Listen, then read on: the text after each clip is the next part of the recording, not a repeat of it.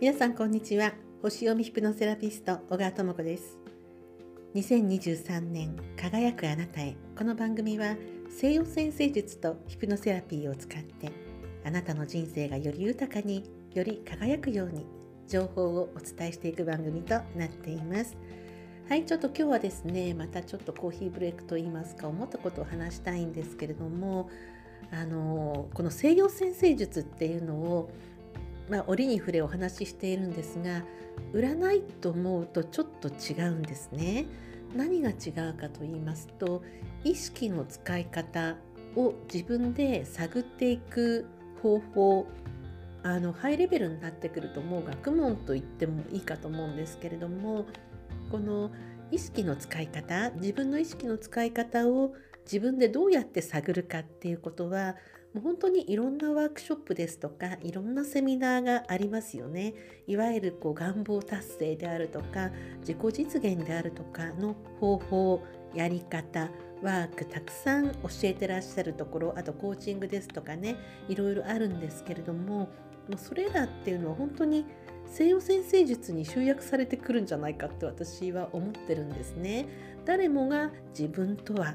ということを知りたいしそこに向かっていく方法も知りたい。それが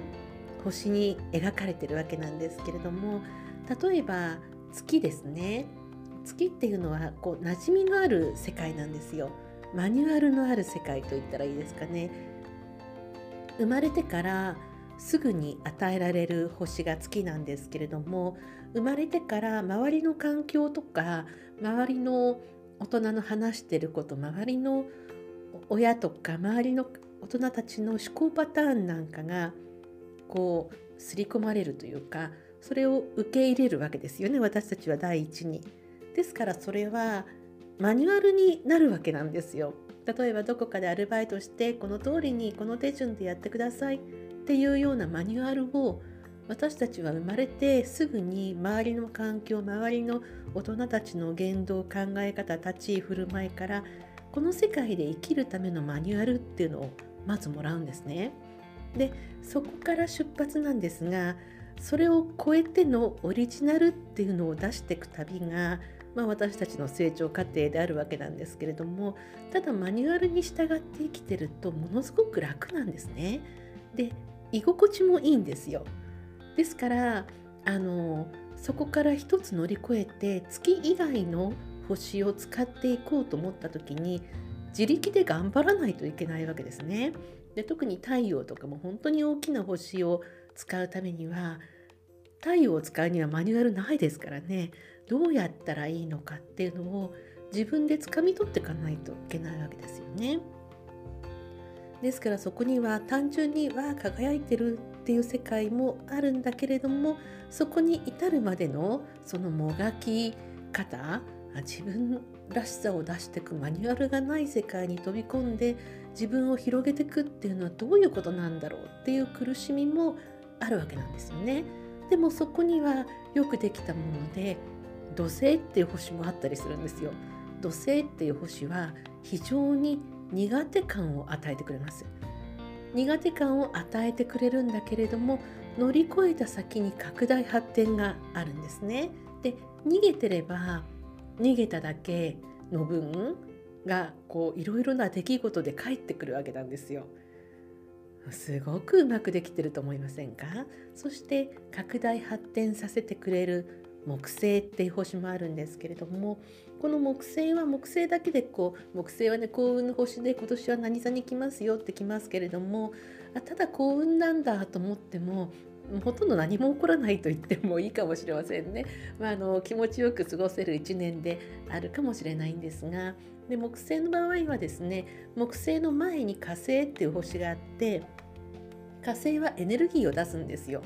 これはだいたい35歳から45歳ぐらいもう本当働き盛りの年齢ですよね。この年代に強くあの作用してくる星なんですけれどもあの自分の力をこう最大限にですねどんな風に出していくかもうがむしゃらに35歳から45歳ぐらいこの年齢の方あるいはその年齢を過ぎた方振り返ってみられればもうなんか本当にもう夢中になってがむしゃらになってやってきたなってことをね思われるかもしれないんですがそれを45歳超えて拡大していくのが木星なわけなんですね。でこれはその個人の力をこう社会に向けて還元していく。ですからま45歳過ぎたあたりからこう社会的なあの地位ですとか肩書きですとかあのいろいろこう整ってくるようなね安定拡大の時期その前の段階では本当にもう夢中になってやるような時期っていうのはね誰にもあるかと思うんですけれども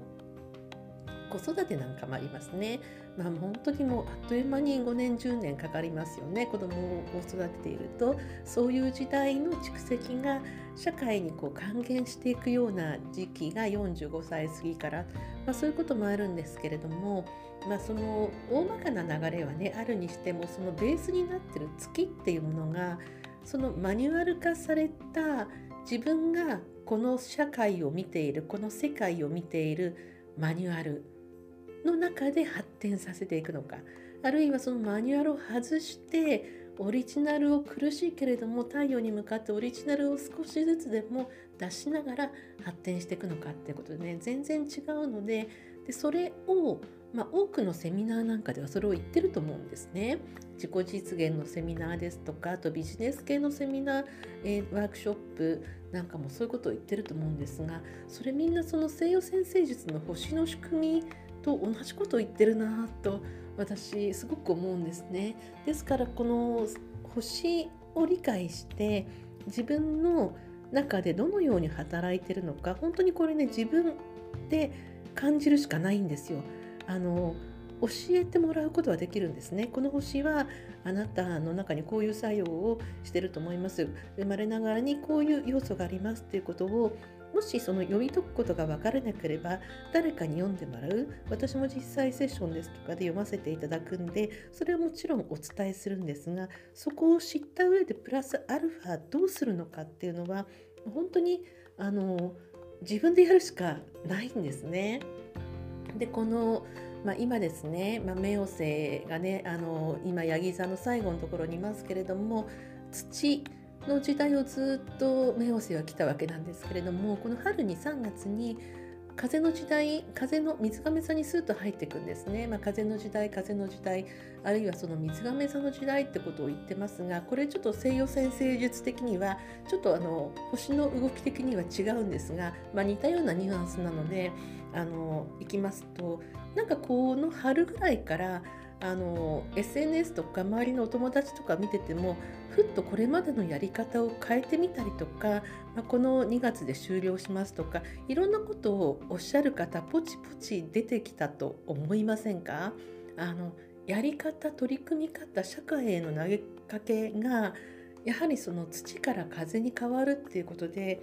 非常にねあの敏感にキャッチしてふっと変えたいなって思う方もあの増えてるような気がするんですよね。そういう私もですね非常にそれを思ってまして、まあ、ちょっとこの1月半ば過ぎからですね、まあ、後半にかけて徹底的にこう内側の深掘りをねあのしようと思っています。実際にそのワークにその参加してあの徹底的に深掘りをしてこの風風のエレメントが多くあの多いこの時代に向けてこう自分をシフトしていく感覚で自分私にとっても月は馴染みのある感覚なんですが自分の太陽というのは少しずつ少しずつやっぱりこう掴み取っていくようなところなので、まあ、常に試行錯誤ではあるんですね。ただその西洋先生術という、えー、読む技術そしてま心を解放するヒプノセラピーっていうそのテクニックがあるので非常にこれはあの必ず世の中の役に立つと思ってやってるわけなんですね。でますますこれからあなたとは自分とはっていう投げかけがものすごく大事な時期に間違いなく入ってくると思うんですよ。その時にまあ、あのどれだけいい形でこの西洋先生術ヒプノセラピーを世の中にお届けできるかというのをもっともっとこう探りたいなということを思いまして、まあ、この1月ですね20日過ぎまでちょっと集中的にあの10日間え自分の中の掘り下げに没頭したいかななんていうことをね思っています。はい皆さんはどんな1月をお過ごしでしょうか、えー、また次の放送でお会いいたしましょう。お相手は星読みヒプノセラピスト小川智子でした。今日もいい日をお過ごしください。